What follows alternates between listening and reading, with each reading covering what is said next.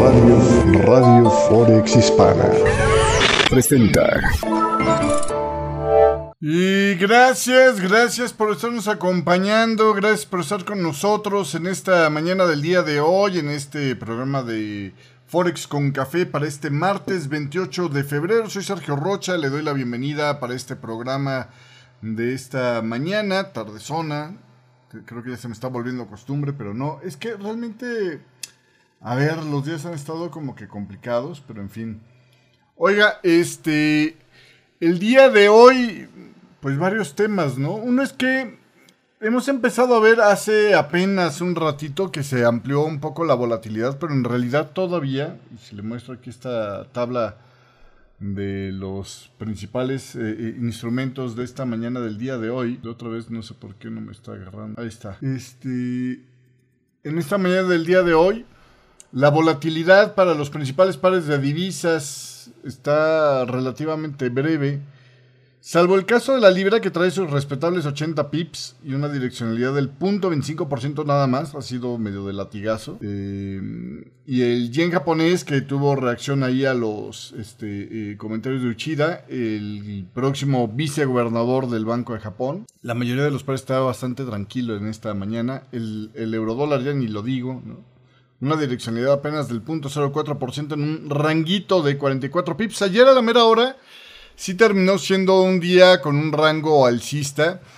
La reacción de los mercados el día de ayer fue de risk on eh, a la hora de encontrarse con, eh, eh, pues, honestamente, una mm, situación donde, pues, reaccionaron, reaccionaron a, a, señales contradictorias, ¿no? Los pedidos de bienes duraderos en Estados Unidos cayeron 4.5% más de lo esperado en enero aunque, o sea, cayeron un 4.5%, más de lo esperado, aunque los nuevos pedidos de bienes de capital no relacionados con la defensa, es decir, la inversión de capital, eh, aumentaron 0.8% con respecto al mes anterior. Al mismo tiempo, el mercado de ladrillo mostró en Estados Unidos otra señal de que está descongelándose, ya que las ventas de viviendas pendientes, es decir, esas que ya se habían pactado pero no se concretaron hasta el siguiente mes, pues de alguna manera aumentaron en enero por segundo mes consecutivo, 8.1%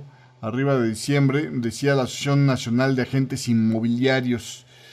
También el día de ayer en el mercado se vio un repunte, sobre todo en el sector tecnológico. El día de ayer fue un día muy magro, si usted lo ve ahí en los cierres de ayer, que está todavía en la parte alta de la columna de la, de la mano izquierda. Dow Jones ganó 0.22%, Standard Poor's 500 0.31% y el Nasdaq fue el que más ganó 3 cuartos de punto casi. Terminó en las 12.057 unidades. Ahí le ayudó un poquito el tema de las acciones eh, eh, tecnológicas. Em, que pues se recuperaron un poco, rebotaron un poco después de haber registrado su peor semana del año. Acciones de consumo, de consumo discrecional em, o también industriales y de tecnología de la información eh, llevaron los avances en el Standard Poor's 500, mientras que eh, pues el sector defensivo digamos fue el que menos avanzó. El Standard Poor's 500 el día de ayer terminó con una ganancia, mm, le decía yo, del 0.3%. Fueron 12.2 unidades para cerrar en las 3.982. Eh, el promedio industrial Dow Jones ganó 72.17 eh, puntos para cerrar en las 32.889 unidades, mientras que el Nasdaq, bastante más amplio, le digo, ganó casi tres cuartos de punto. Eh, y bueno, pues el rendimiento superior en Nasdaq también se explicó por los movimientos de Tesla que volvieron a colocar, ganaron más del 5% el día de ayer y volvieron a colocar a Elon Musk como uno de los hombres más ricos, si no es que el más rico del mundo. Eh, luego de los eh, informes de que su planta en Alemania alcanzó el nivel de producción semanal de 4.000 unidades tres semanas antes de lo previsto. En el entorno en general, los inversionistas siguen reforzando sus apuestas de que las tasas de la Reserva Federal van a subir más allá del 5%. Y esto implicaría pues más castigo para la economía y más volatilidad para las materias primas y para los eh, eh, mercados accionarios globales. ¿eh? Entonces, bueno, pues básicamente es lo que estamos viendo. No, no, no hay así como que un, punto crítico donde se pueda decir qué onda, ¿no? Pero pues es lo que tenemos en esta mañana del día de hoy. Por el otro lado, en una entrevista en CNN, esta Janet Yellen dijo que hasta ahora todo va bien con la batalla contra la inflación. Bueno, este, ayer decía que eh, los últimos datos del Price Consumption Expenditure eh, eran señal de que el regresar la inflación al objetivo no va a ser en línea recta. Ahora dice que, bueno, dice so far so good, ¿no? En la batalla contra la inflación.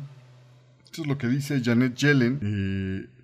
Básicamente, dice que ella cree que la inflación de Estados Unidos sigue estando demasiado alta, pero un aterrizaje suave es visible, está en el radar. En una entrevista con Melissa Bell de eh, CNN, Yellen dijo que los esfuerzos de la Fed hasta la fecha para reducir la inflación y mantener el mercado laboral parecen probables, o sea, parece que van a funcionar. Yo diría hasta ahora todo bien. Pues cómo no, ¿no? Si es la que detrás de las cortinas está moviendo las marionetas, pero en fin.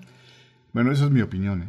Obviamente hay riesgos y la situación global que enfrentamos es muy incierta, decía Yellen en CNN. Puede haber conmociones por ello, pero la inflación sigue siendo demasiado alta, aunque en general si miras el último año la inflación ha estado bajando y sé que la Fed está comprometida a continuar con el proceso de, reducción. Bueno, pues esto es básicamente lo que dijo en esta entrevista en CNN esta Janet Yellen, ¿no? Dice, todo so far so good, ¿no? Pero en fin. También el día de ayer, por cierto, eh, pues ahí le, puse cuando salió hablando eh, Rishi Sunak con esta Ursula von der Leyen. Hasta ahorita yo honestamente no veo detalles claros del programa, del programa este para, para tener a, este a, este nuevo protocolo de Irlanda del Norte, eh, que pueda ser algo diferente. La apuesta, por ahí me gustó como lo puso, creo que fue el... Ya no me acuerdo si fue el New York Times o el Wall Street Journal, que decía, bueno, realmente la cosa es simple, ¿no? Si le sale esta apuesta a Rishi Sunak, podría ayudarle a, a, fortalecer su mandato como primer ministro de Estados Unidos, que ha sido bastante endeble hasta ahorita, ¿no? Plagado de crisis políticas, etcétera, etcétera. Le es difícil sacudirse de el dejo de corrupción que dejó este Boris Johnson, de, de racionalidad a veces, ¿no? En su gobierno. Pero si le sale mal, pues simplemente pasará la historia como otro más de los primeros ministros del Reino Unido que se flamean por el tema del Brexit, ¿no? Pasó con Boris Johnson, pasó con Theresa May antes, pues ¿por qué no iba a pasar con él, no? Entonces, bueno, pues básicamente esto es lo que hay en esta mañana del día de hoy. Eh, obviamente la libra sigue estando relativamente ganador. En lo que va de esta semana está ganando el 1.33%. Eh, señal de que pues viene bien eh, eh, eh, no está siendo mal visto el que quiera tener avances con esto, ¿no? Sunak en el Parlamento dijo que el Reino Unido votará sobre el acuerdo en el momento adecuado, es decir, cuando terminemos de platicarles todo el plan, y que se va a respetar el resultado de la, de la votación. Pero en fin. También, por cierto, fue criticado que el rey Carlos III se haya reunido con Borlenleyen el día de ayer para discutir temas relacionados a este tema. Algunos dicen que pues no es momento eh, para que el rey se involucre en estos temas de política, así como diciendo, a ver, a ver, a ver, si apenas entre nosotros podemos, ¿para qué metemos a la figura del rey en esto, no? Bueno, señal de que hay un rey cada vez más este, eh, delgado, digamos, en el gobierno, o señal de que hay unos políticos más nerviosos porque alguien más meta voz en el tema, ¿no? Saludo en el chat de Radio Forex Hispana a nuestro corresponsal en Atlanta, Gerardo Siguerta, a Christian Snow, muchísimas gracias también por estarnos acompañando, a César Aguirre más temprano, a Rogelio Jamramillo, que dice por primera vez te voy a ver en vivo, ojalá que lo esté viendo. También saludamos en esta mañana del día de hoy a la gente que nos está siguiendo a través de Twitch, a través de YouTube Live, muchísimas gracias. A los que nos van a ver una versión grabada en YouTube, muchísimas gracias también, oiga. Este, entonces, bueno, pues así, así las cosas, ¿no? Este, eh, no todo será, dirían los manchegos, miel sobre hojuelas, ¿no? Eh, decía un ex negociador del gobierno del Reino Unido, este, eh, sobre lo que se está implementando este acuerdo, que si se implementa con éxito podría llevar a una renovada cooperación entre el Reino Unido y la Unión Europea, que ambos, pues por la crisis energética, por el apretón al bolsillo que se ha vivido, por esta inflación, les urge, ¿no? Les urge tener un motorcito adicional de, avances. Este, eh, no todo será miel sobre hojuelas, pero sí significa que se puede tener conversaciones sin ser este un problema de fondo. Sí, las cosas. Saludos también a través del chat de YouTube Live a Gerardo Siguer. Oiga, este, eh, entonces, bueno, pues el acuerdo efectivamente dejó Irlanda del Norte en la Unión Aduanera de la Unión Europea y sujeto a algunas leyes y reglas del bloque. Esto realmente le complicó la vida al Partido Unionista Democrático, que es eh, eh, pronacionalista británico, que el año pasado de plano se retiró del acuerdo para compartir el poder destinado a darle a la provincia de Irlanda del Norte un grado de autogobierno y así aliviar las tensiones políticas. De hecho, Rishi Sunak ayer advirtió ahí frente a esta Ursula von der Leyen que, pues finalmente, él espera que todos en Irlanda acepten el plan. Según encuestas, la mayoría estaría de acuerdo con esta reescrituración del protocolo de Irlanda del Norte. Pero bueno, pues habrá que ver finalmente qué dicen estos muchachos. El acuerdo del lunes fue ampliamente visto como un intento para suavizar el protocolo sin deshacerlo por completo algo que era toral para la Unión Europea. Ellos querían dejar ya de lado las discusiones y no querían volver a entrar con este tema. Em, entonces, bueno, según lo que va a pasar es que eh, los productos que salen de la Gran Bretaña para venderse en Irlanda del Norte no requieren controles aduaneros. Pero los bienes que se dirijan a la Unión Europea sí tendrán que ser controlados. Es decir, va a haber, como le decía ayer, ¿no? Dos canales para, para manejar la economía. Eh, o, el flujo de, mercancías. Eh, Rishi Sunak también dijo que el gobierno del Reino Unido tendría el poder de bloquear nuevas leyes de la Unión Europea, o sea, leyes que no estén hasta ahorita vigentes y que se implementen en la Unión Europea, si la Asamblea de Belfast no estuviera de acuerdo. A cambio también este, le están dando a Rishi Sunak el poder para el Reino Unido de establecer reglas sobre los subsidios estatales y el impuesto al valor agregado en Irlanda del Norte que antes no tenían, ¿no? Recuperó esa parte, que es parte de la ley de, de, los Brexiters, ¿no? Recuperar la soberanía del Reino Unido. El Reino Unido convocará nuevas elecciones en Irlanda del Norte si la Asamblea no vuelve a funcionar el próximo año. El Sinn Féin, un partido político comprometido con la reunificación de Irlanda, Tuvo una victoria histórica en las elecciones de Irlanda del Norte el año pasado, mientras que en Gran Bretaña la mayoría de los legisladores conservadores pues eh, em, ya no quieren más discusiones sobre ese tema del Brexit. Los eh, Estados miembros de la Unión Europea no querían volver a tocar el tema del protocolo de Irlanda del Norte para cambiar los compromisos. Así que bueno, de alguna manera el hecho de sentarlos a la mesa pues también fue una especie de logro político. En los últimos meses ya han abierto nuevas áreas de cooperación entre la Unión Europea y el Reino Unido, incluyendo el manejo de la crisis energética en el continente, también la movilidad militar, ¿no? Para el proyecto de seguridad, por ejemplo, defensa de la Unión Europea, al que se unió la Gran Bretaña desde que abandonó el bloque. Eh, vamos, está caminando más fluidamente. Políticamente, Rishi Sunak lo que quiere es algo que lo consolide como un mandatario importante. Y por el otro lado, pues para la gente de Irlanda del Norte, pues simplemente dejar atrás el problema podría ser una de las mayores ventajas, aunque poco más habrá sobre este tema. El líder de la, del Partido Unionista de Irlanda del Norte, el señor Donaldson, dijo que ahora evaluarán lo, lo que negociaron, ¿no? los arreglos propuestos, eh, y eso determinará si el acuerdo restaura eh, el lugar eh, de Irlanda del Norte dentro del Reino Unido, que ellos, insisto, históricamente siempre han sentido así como que son el perro malquerido de los, del Reino Unido. Eh, Donaldson también señaló que la pregunta clave en el acuerdo de Irlanda del Norte es la aplicación de la ley de la Unión Europea, que a él le sigue dando picazón, por decirlo menos. Bueno. En otros titulares de esta mañana, Boris eh, Bujic, eh, del Banco Central Europeo, o Butchik, eh, como le quiero decir, dijo que los mercados tienen razón en fijar o en cotizar ya un aumento de 50 puntos base para la reunión de marzo del Banco Central Europeo. Pues cómo no, ¿no? Si lo dijo en todos los tonos Christine Lagarde. Y que las decisiones sobre las tasas se van a ir tomando reunión por reunión, es decir, pues literalmente así eh, agregó, no es el papel del Banco Central Europeo decir dónde debería de estar el fin de este ciclo de ajuste monetario. Y si no es papel del Banco Central Europeo, ¿es papel de quién, no? Me pregunto yo nada más.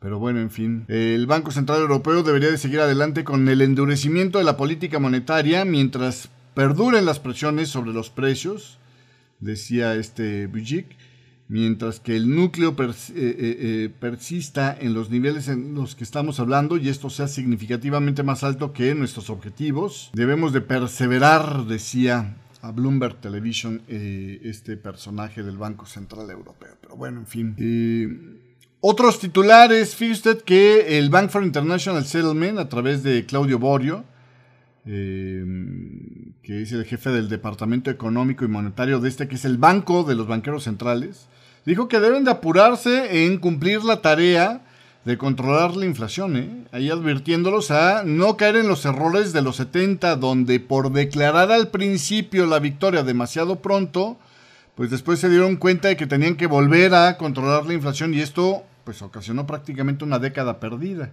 Existe la preocupación de que, aunque la inflación en muchas de las principales economías comienza a ceder ligeramente, se va a mantener obstinadamente alta debido a la volatilidad de los precios de la energía y los alimentos, mientras sigamos con una economía de guerra, pues más o menos es lo que va a pasar, ¿no? Lo que no quieres hacer a toda costa, decía este Claudio Borio, es repetir los errores de la década de los 70 cuando revirtieron los aumentos de tasas para darse cuenta de que todavía no habían hecho todo el trabajo y volvieron a tener que endurecerlas. Eh, esto lo decía a la hora de presentar el informe del Bank for International Settlements, que también incluyó una investigación donde se ve que es más probable que las subidas de tipos de interés causen pues tensión en el sistema financiero cuando los niveles de deuda privada sean más altos o en aquellos momentos donde los eh, niveles de deuda privada son más altos, aunque las políticas prudenciales más estrictas pueden ayudar a mitigar estos riesgos y darle a los banqueros centrales más margen de maniobra, dice el Bank for International Settlement. En otras informaciones, en Asia, en la sesión asiática, la producción eh, de las fábricas de Japón se contrajo a su peor ritmo en ocho meses en enero. Le, tengo por aquí una gráfica sobre este tema. tantito. Ahí está, ¿no? La producción de las fábricas se contrajo a su ritmo más rápido en ocho meses en enero, ya que la disminución de la demanda en el extranjero afectó fuertemente a sectores industriales importantes como el automotor o el de equipos de semiconductores. Por el contrario, las ventas minoristas registraron su crecimiento más rápido en casi dos años. Mostraron eh, eh, datos por separado, es decir, el sector de la manufactura tiene una velocidad claramente diferente del sector de servicios, como lo estamos viendo en muchas economías en el mundo. ¿eh? La producción de las fábricas descendió 4.6% en el mes de enero respecto al mes anterior, lo que le digo es el peor resultado en los últimos ocho meses. Eh, la contracción fue mucho mayor que el pronóstico promedio de los economistas de una caída del 2.6% y siguió un aumento revisado al alza del 0.3% en diciembre. Eh, también marcó la disminución más rápida desde la caída del 7.5% en mayo del 2022 cuando tuvieron que hacer los bloqueos en China por el COVID que interrumpieron las cadenas de suministro de los fabricantes japoneses. Por otro lado, las ventas minoristas de Japón aumentaron 3% en enero con respecto al año anterior, superando el pronóstico de los analistas de un aumento del 4%. No, ¿cómo? Aumentaron 6.3%, perdón.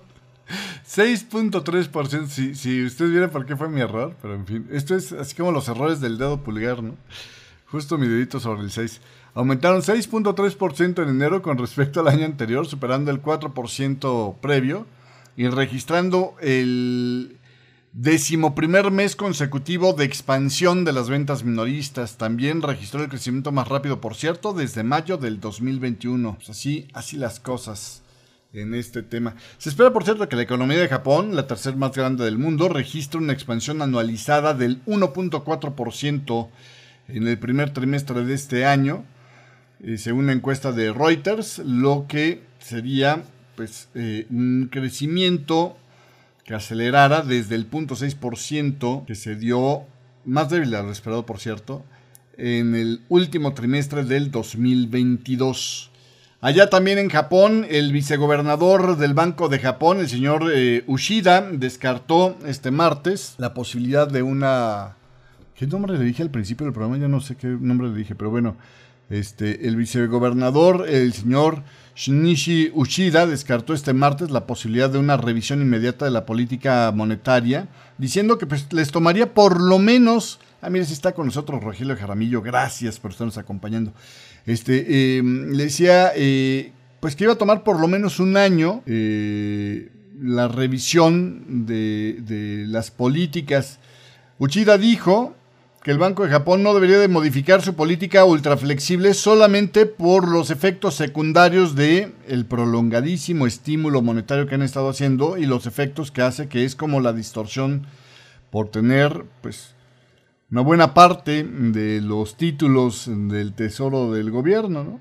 El Banco de Japón debe mantener la relajación monetaria, no debería de modificar la política de dinero fácil solo porque tiene efectos secundarios, más, más bien lo que debería de hacer es preservar las, eh, eh, em, la política y presentar al mismo tiempo ideas para mitigar los costos y ayudar a sostener este estímulo, decía Ushida en una audiencia de confirmación. Es decir, cada vez es más claro que el Banco de Japón seguirá funcionando como ha estado funcionando hasta ahorita, a pesar del cambio de, gobierno. ¿Sí me explico? A pesar del cambio de timonel. En otros datos que se publicaron esta mañana, la inflación de los supermercados británicos alcanzó el 17.1% hasta el 19 de febrero, en el último comparativo de las últimas cuatro semanas. Otro máximo histórico, asestando el último golpe a los consumidores que luchan contra la crisis del costo de vida. El investigador de mercados Cantar, que publicaba esta información, señaló que los precios están subiendo más rápido en mercados como el de la leche, el huevo y la margarina. Agregó que hogares del Reino Unido ahora enfrentan hasta casi mil dólares más en sus facturas anuales de compras, eh, a menos de que modifiquen sus comportamientos para reducir sus gastos. Sin embargo, los datos oficiales publicados este mes mostraron que la inflación general de los precios al consumidor en el Reino Unido bajaba un 10.1% en enero, la lectura más baja desde septiembre, mientras que los datos de confianza del consumidor, según la GFK, la semana pasada mostraban que los consumidores habían vuelto más eh, optimistas sobre sus finanzas personales. Bueno, esto, eh, la mejora tiene que ver con el tema del final de, la crisis de los energéticos de este invierno, Mientras que por el otro lado, el tema de la canasta inflacionaria, bueno, pues eso siempre, eh, eh, como contempla temas muchísimo más amplios que meramente la canasta básica o lo que son las compras en el súper, pues esto hace que realmente la ama de casa tradicional no pueda tener una compatibilidad entre lo que ve en el dato de inflación, si es que lo lee, y lo que ella le toca vivir en el supermercado. Eso me parece que es una vez más retratado aquí. En otra información, oiga, las presiones inflacionarias de la eurozona han comenzado a disminuir, inclusive para los eh, eh, precios subyacentes más importantes, pero el Banco Central Europeo no le va a poner fin a las eh, alzas de tipos de interés, es decir, el ciclo de ajuste monetario, hasta que tenga total confianza en que el crecimiento de los precios, es decir, la inflación, regresará al cauce del 2%. Esto fue lo que dijo el economista en jefe del Banco Central Europeo, Philip Lane. Lane dijo que las tasas de interés más altas están abriendo camino a través de la economía, es decir, están empezando a mostrar sus efectos en la economía, ya poniendo presión sobre el precio de los servicios y otros bienes básicos que excluyen a los combustibles volátiles y los alimentos. Por eso hablamos de la inflación subyacente. Hay evidencia significativa de que la política monetaria se está activando, decía Lane en una entrevista con Reuters, para la energía, los alimentos y los bienes. Hay muchos indicadores eh, eh, eh, adelantados que indican que las presiones inflacionarias en todas estas categorías se espera se reduzcan bastante, dice el economista en jefe del Banco de Inglaterra. Y si bien los precios más bajos del combustible han ayudado a una caída reciente de la inflación, del dato titular de inflación, Philip Lane dijo que una mirada más profunda a los datos sugiere que hay una disminución de base más amplia. Los precios minoristas reales de los bienes siguen siendo fuertes, pero la etapa intermedia ha sido un buen predictor de las presiones de los precios, es decir, cómo le va a los que agarran mercancía o materias primas y producen mercancías intermedias, es decir, las que pueden usar eh, los eh, eh, fabricantes para entregar productos finales. Por ejemplo, el harina sería una mercancía intermedia. El hecho de que estos estén cambiando, incluso a través de la relajación de los cuellos de botella y los factores globales, sugiere que habría reducciones significativas en las tasas de inflación, no solo de energía, sino también de los alimentos y los bienes. Pues esto es lo que está diciendo Philip Lane, quien descartó, por cierto, la idea de que la inflación subyacente pudiera moverse de forma independiente a los precios en general, mientras los trabajadores eh, basen sus demandas salariales en la inflación general y una tasa más baja, pues impactaría los ingresos. Por lo tanto, las presiones de los precios subyacentes también se ven afectadas, decía Philip Lane. Bueno, pues ahí tiene usted parte de lo que se está hablando en esta mañana. En otra información le voy a cambiar de pantalla porque ya me atoré demasiado con esta. Le voy a poner la de, la de los siete principales pares para que vea cómo va allí. La libra sigue siendo la más fuerte en esta mañana del día de hoy, seguida del euro con las apuestas hacia el alza, que anda ahí estabilizado ahorita. Y del lado más débil, el yen frente al dólar. Por cierto, esta mañana, ahí puede ver usted el franco suizo anda con una ligera caída. La economía de Suiza no mostró crecimiento en el cuarto trimestre del 2022, dio a conocer el gobierno suizo, ya que una situación internacional desafiante afecta a la manufactura y las exportaciones, mientras que la industria química y farmacéutica, que son menos sensibles al ciclo económico, registró un mejor crecimiento. Los otros sectores industriales mostraron contracción, decía el gobierno de Suiza. Ajustado de estacionalidad, el Producto Interno Bruto aumentó en el compartido anual, le digo, 0.7% en el cuarto trimestre, en el comparativo intertrimestral, bueno, 0% el crecimiento. El desempeño fue más débil de lo esperado y los economistas estaban esperando un aumento del 0.4% trimestral en lugar del 0 y un 3% interanual. Aumentó solamente el 0.7%. El Producto Interno Bruto para el 2022 en todo su conjunto ajustado a estacionalidad, aumentó un 2.1% por debajo del 3.9% del 2021. El gobierno que anteriormente dijo que esperaba que la economía de Suiza creciera 1% en este 2023 y 1.6% en 2024, seguramente tendrá que reajustar su pronóstico de crecimiento en las próximas cifras que nos entregue. Apúntele en su agenda. El próximo 16 de marzo será este momento. Bueno, pues así Así las cosas. Eh, en otra información, en las acciones en esta mañana del día de hoy, como puede ver, el traspaso relativamente medio benigno de Estados Unidos, pues se, se diluyó, se evaporó bastante en la sesión asiática, donde tuvimos a el Nikkei 225 de Tokio, pues prácticamente plano, el Standard Poor's asiático fue de los pocos que mostró algo de crecimiento, 0.47%, mientras que el Hansen de Hong Kong cayó, eh, 0.79%, y el Shanghai Composite en esta mañana del día de hoy estuvo mostrando un 0.66% de crecimiento. Y luego ya para la sesión europea, pues ahora estamos viendo al Eurostock 50 ganar 0.24% en esta mañana del día de hoy, magras ganancias. También para los futuros del Dow Jones, más o menos por ahí anda el asunto, ¿eh? el Standard Poor's 500 anda ganando 0.25%, el Dow Jones 0.22% y el Nasdaq 0.29% extendiendo las ganancias del día de ayer. Em, en cuanto al tema del dólar, el dólar index, por cierto, este, em, pues eh, eh, estaría subiendo eh, para tener una ganancia mensual de más del 2.5%.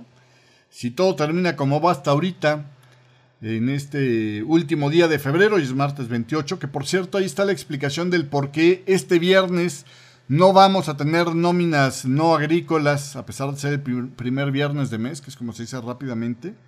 Lo que pasa es que hay una regla concreta en el Departamento del Trabajo que dice que las cifras de nóminas no agrícolas se producen o se publican el cuarto viernes después de la semana donde, o bueno, el cuarto viernes de aquella semana o de posterior a la semana en donde se vive el día 12 de mes. Entonces, como le, publiqué un artículo ahí en, los artículos de 7 pasos en la página de Forex de un servidor, a ver si le puedo poner por aquí. Acá está la explicación que daba yo. En febrero, el viernes, eh, perdón, el día 12 quedó en domingo, entonces esta es la semana del 12.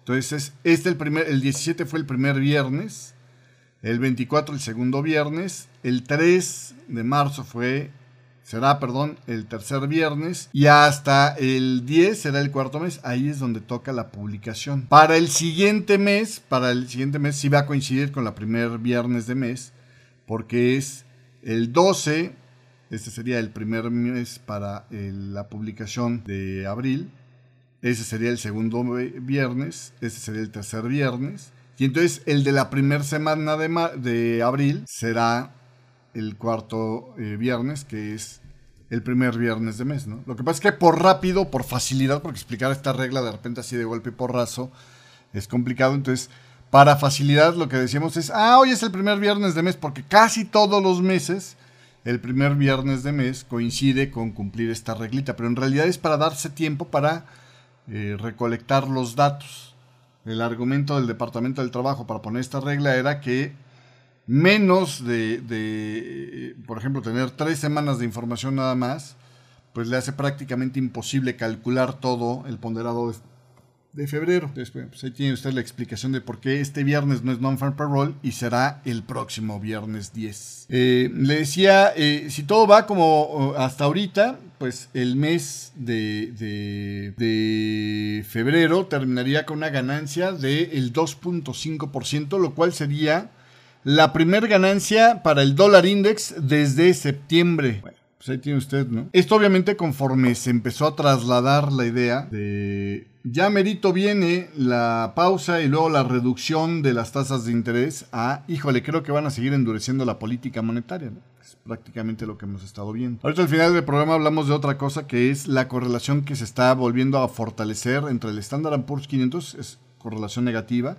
entre el Standard Poor's 500 y el dólar.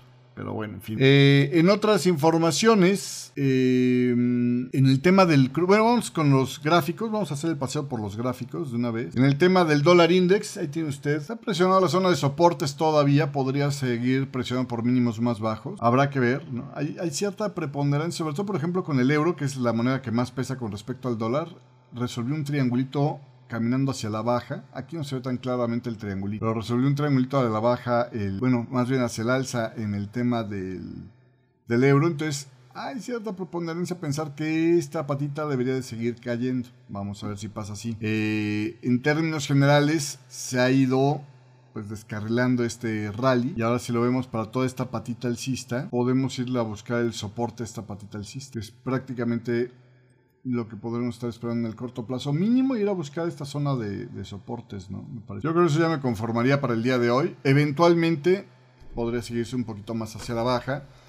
O decidir aquí en este punto rebotar hacia el alza, ¿no? Habrá que ver. Pero vamos, es un dólar que hoy trae presión bajista y entonces pues está funcionando extendiendo las ganancias del crudo. El crudo arrancó sin una dirección clara antes de la, de la sesión europea y durante la sesión europea este, eh, empezó a, cristalizar un poquito más eh, el aumento. De hecho, desde parte desde el, final de la sesión asiática empezó a, apuntar un poquito más el crecimiento.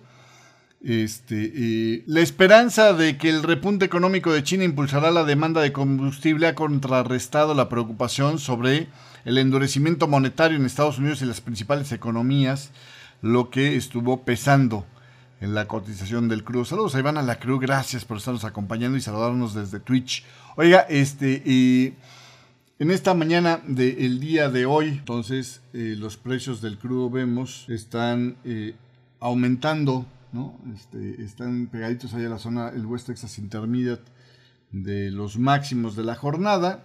En una jornada donde, pues ya no son tan magritos los movimientos como uno podría pensar, ¿eh? El West Texas Intermediate anda ganando el 1.45%, el Brent del Mar del Norte un poquito menos, el 1.28%.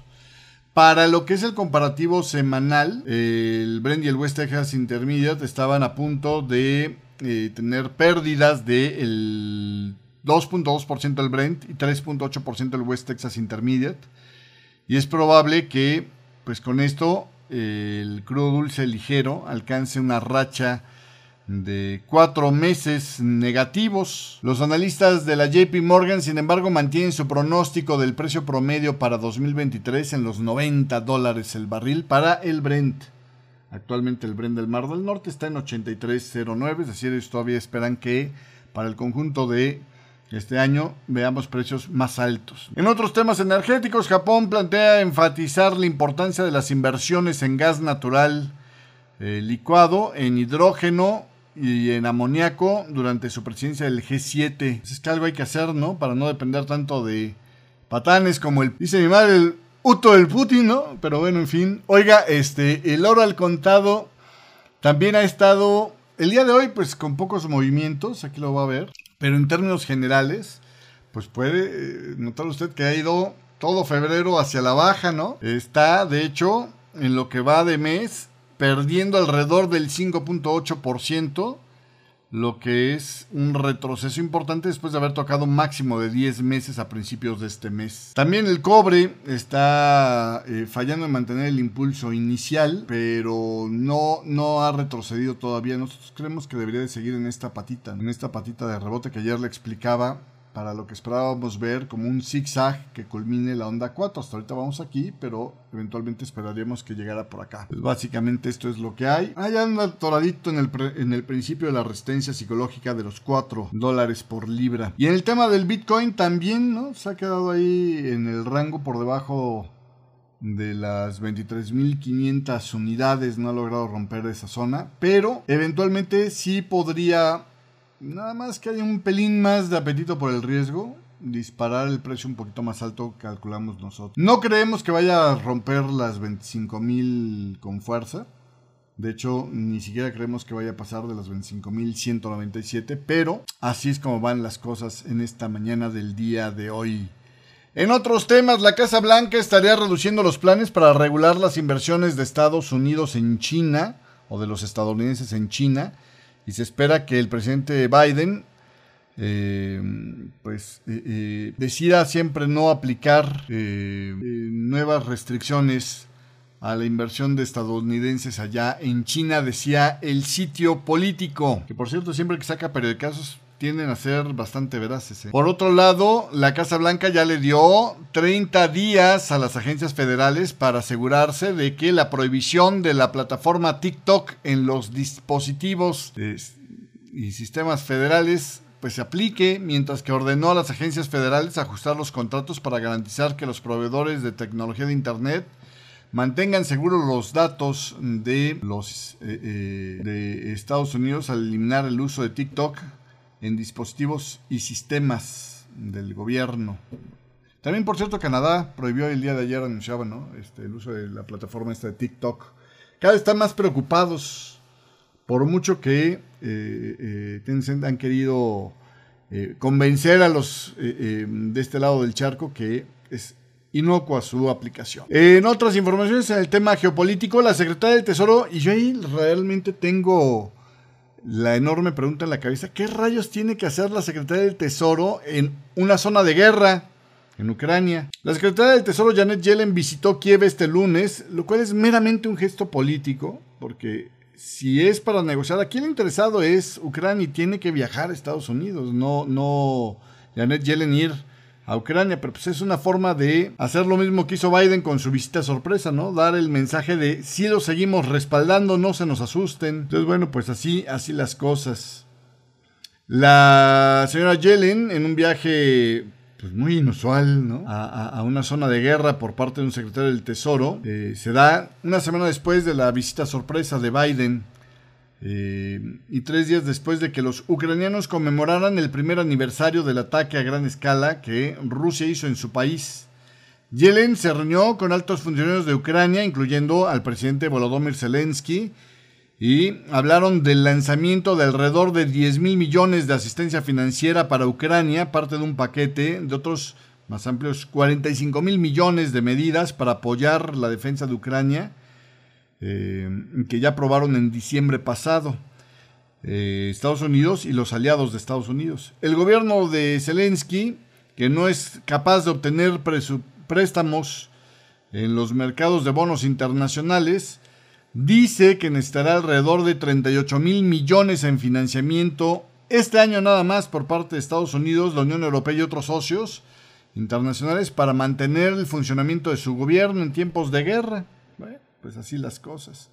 En el frente de guerra las cosas son más complicadas. ¿eh? Zelensky reconoció el lunes que la situación se está deteriorando en Bakhmut y sus eh, eh, alrededores, una ciudad minera sitiada ya en el Donetsk en el este de Ucrania que ha sido objetivo clave para Rusia durante meses. Zelensky dijo el enemigo está constantemente destruyendo todo lo que puede usarse para proteger nuestras posiciones, para afianzarse y garantizar la defensa de esta región. Por el otro lado, un alto funcionario de la defensa de Rusia afirmó, fíjese usted, ¿eh? esto es dímelo, dile antes de que te lo digan, afirmó este martes que Estados Unidos planea una provocación en Ucrania utilizando productos químicos tóxicos. Obviamente, desde el nivel, eh, desde el grado del personaje que se utiliza. El funcionario se llama Igor Kirillov, jefe de las tropas de defensa contra la radiación, la química y la biología en las Fuerzas Armadas de Rusia.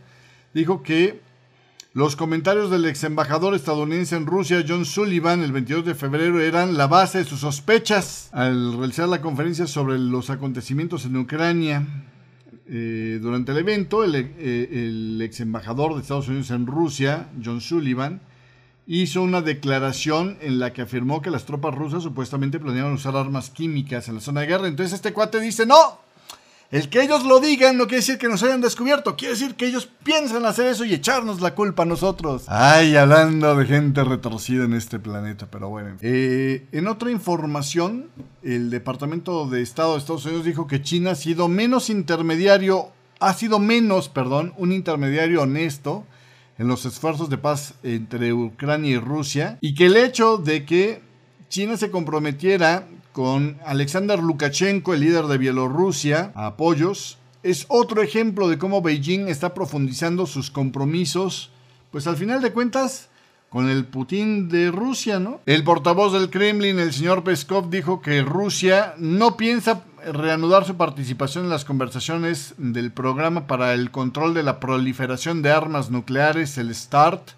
hasta que Washington escuche la posición de Moscú mientras que agregó que la OTAN ya no actúa como un oponente condicional de Rusia, sino como un enemigo abierto. ¿A cuántos frentes de enemigos está haciendo el Putin de Rusia? Pues qué será, eh? El Ministerio de Defensa de Rusia dijo que Estados Unidos está planeando una provocación. Ah, bueno, esto ya se lo había dicho. ¿Qué más tenemos por aquí? Ya para terminar este programa, le cuento, le cuento de la correlación inversa que ahí tiene usted, mire. Este gráfico lo compilaba Bloomberg y decía, bueno, la correlación inversa entre el dólar y las acciones, hablando del Standard Poor's 500 por lo menos. Como puede ver ahí, ¿no? Cuando uno tiende a bajar, el otro va subiendo. Este es el Standard Poor's 500 y este es el dólar, ¿no? Las correlaciones obviamente se debilitan por momentos, pero ahorita está en uno de sus puntos más álgidos, ¿eh? eh la correlación con el Standard Poor's 500 y el dólar es de menos 0.7 en el promedio de los últimos 120 días, rondando un máximo de 20 años. Es casi tan llamativo como eh, la correlación inversa que hay entre el oro, que es de menos 0.8%, y el Standard Poor's 500, que es también la más fuerte desde que comenzó el registro en 2004 de esta correlación. Una explicación sería que el dólar estadounidense se está usando como refugio, como cobertura de riesgo sistémico. Después de todo, pues es uno de los pocos activos que se recuperó durante la liquidación de la pandemia, pero la relación es más complicada que esto, un aumento en las tasas por parte de la Reserva Federal, particularmente si la inflación de Estados Unidos tendiera hacia la baja, tiende a respaldar al dólar, mientras que al mismo tiempo ejercería presión a la baja para las acciones y eh, eh, las materias primas. Con los mercados de bonos, eh, pues ya cediendo ante la realidad de que la Fed pues va a tener que mantener el ciclo de ajuste un poco más en las, sesiones, en las sesiones recientes, pues parece que la perspectiva para el dólar más fuerte se refuerza y para las acciones y las materias primas pues si no más débil, forzosamente al menos sí más volátil, ¿no? También se refuerza. Bueno, pues así las cosas. Eh, ¿Qué más? Para último chisme, oiga, eh, eh, TD Bank, el, el este de TD Ameritrade, bueno, TD Bank, se llama el banco formalmente Toronto Dominion. el Toronto Dominion Bank tuvo un ojo morado en el escándalo de la Stanford Financial que fue un, escándalo de esquema Ponzi que siempre fue eclipsado por el enorme esquema Ponzi de este... Eh, eh, ¿Cómo se llama? De este... Ay, ¿cómo se llama este muchacho? Eh, el señor Madoff, ¿no? Bernie Madoff. Resulta ser que, pues, como que desde entonces los clientes del Stanford Financial, que hizo un esquema Ponzi vendiendo certificados bancarios de un banquito que tenía ahí en Antigua, que eh, pues se volvió internacional en buena medida gracias a, no solamente le decían la lengua de plata de este eh, el dueño de este banco eh, fue, el señor Stanford, fue eh, encarcelado en, es, Allen Stanford, encarcelado en 2012. El colapso de la Stanford Financial se dio en febrero del 2009 en medio de investigaciones de la Comisión de Bolsa y Valores. Y lo que encontraron pues era que, a diferencia de sus obligaciones como banco, digamos, eh, promotor de otro banco extranjero, ¿no? Los de la el Toronto Dominion, el TD Bank, allá en Canadá, pues hicieron muy poquito para asegurarse de que realmente lo que ofrecía su representado, ¿no? el, Stanford eh, Financial, fuera real. De hecho, pues hay en, algunos este, eh, periodismos de investigación que se puede encontrar todavía inclusive en YouTube, puede ver que pues en las agendas de los funcionarios que iban a revisar qué onda con, con el Stanford, pues lo que decía era 10 de la mañana partido de golf, 8 de la tarde comilón en no sé qué tal lugar de lujo, 10 de la noche cena en el lugar no sé cuál, ¿no? O sea, eran meramente viajes de vacaciones. Y todos felices con este tema porque estaba aportándole una lana de cuentas a la TD, ¿no? Entonces, pues esto junto con otros cinco bancos provocó que hubiera pues litigios en sus contras eh, por no hacer bien su chamba como banco promotor. Eh, el, Toronto Dominion, el Trustmark National, el Societe General, el HBC y el este, anteriormente Bank of Houston, que luego cambió su nombre a Independent Bank, fueron los que estuvieron este, eh, haciendo acuerdos para salir del problema. Bueno, pues la noticia del día de hoy es que TD Bank decidió ya salir de esta bronca pagando 1.200 millones de dólares que casi la mitad, según algunos reportes, de lo que canalizó de cuentas, ¿eh? Pero bueno, este, eh, este tipo de juicios donde, o bueno, donde se obliga a un banco a pagar por su involucramiento para engañar a otros, por parte de un banco que estaba siendo su representado y que no lo revisaron bien, fue una de las formas en la que, por ejemplo, los inversionistas con Bernie Madoff lograron pues rápidamente recuperar la mayor parte de los fondos perdidos. Aquí en este tema la cosa va muy lenta y el ejemplo es apenas el Toronto Dominion, que fue uno de los claves en este caso, apenas ahorita ya acordó pagar 1.200 millones, dice, para no estarme distrayendo con un litigio largo, ¿no? Entonces, bueno, pues eh, gracias a este acuerdo ellos niegan cualquier irregularidad o responsabilidad por haber brindado servicios bancarios, pero a cambio de esto pues sueltan 1.200 millones de dólares en fin, así las cosas. Pero en fin. Los inversionistas del Stanford Financial se supone que debieron perder hasta 7 mil millones de dólares, ¿eh? pero pues fueron eclipsados por el esquema de, inversión Ponzi o de, perdón, de estafa Ponzi de este eh, Bernie Madoff, que fue prácticamente el triple ¿no? de tamaño. Este esquema Ponzi al principio se eh, pues resolvió tan solo dos meses después de que Bernie Madoff, o, se dio a conocer, perdón, eh, dos meses después de que Bernie Madoff se entregara a las autoridades diciendo, pues, dejen en paz a mi familia, el, malo soy yo, ¿no? ¿Se acuerda usted de esas escenas, no? Ahí en los albores de la crisis subprime. Bueno, no, más bien este, en las postrimerías de la crisis subprime. Y sobre este tema. ¡Hala! Me falló el cambio de cacharro. Este, eh, y le digo, bueno, pues así, así las cosas con esto. Y ahora, bueno, pues también es un crudo recordatorio de, lo que le puede estar pasando a los clientes de Sam el banquero frito, ¿no? Pasarán años antes de que puedan ver su lana de regreso, pero bueno, así las cosas con este tema. Este, a diferencia de Bernie Madoff, que ya se murió en 2021 a sus 82 años de edad, este Allen Stanford pues sigue estando en prisión, ¿no? Este, tiene 72 años, fue sentenciado a cumplir 110 años de prisión y está recluido en una penitenciaría estadounidense en eh, Sumterville, Florida. Tiene usted. Así las cosas en este mundo. Oiga, y hablando de, escandalitos, a lo mejor usted ha visto estas caricaturas, ¿no? De, este muchacho, estamos. Hay un caricaturista que es este bastante famosón. Mm, se llama este muchacho, Scott Adamsel, que es el caricaturista del cómic Gilbert, que estaba a punto de sacar un libro, de hecho. Es así como... Yo la verdad, este cuate es interesante porque era un financiero y se convirtió en caricaturista para, para darle una idea de, de quién es. Aquí esta fotografía que ha sido muy sonado últimamente. A ver si se la puedo. Seguramente usted ha visto en más de un lugar esta caricatura, ¿no?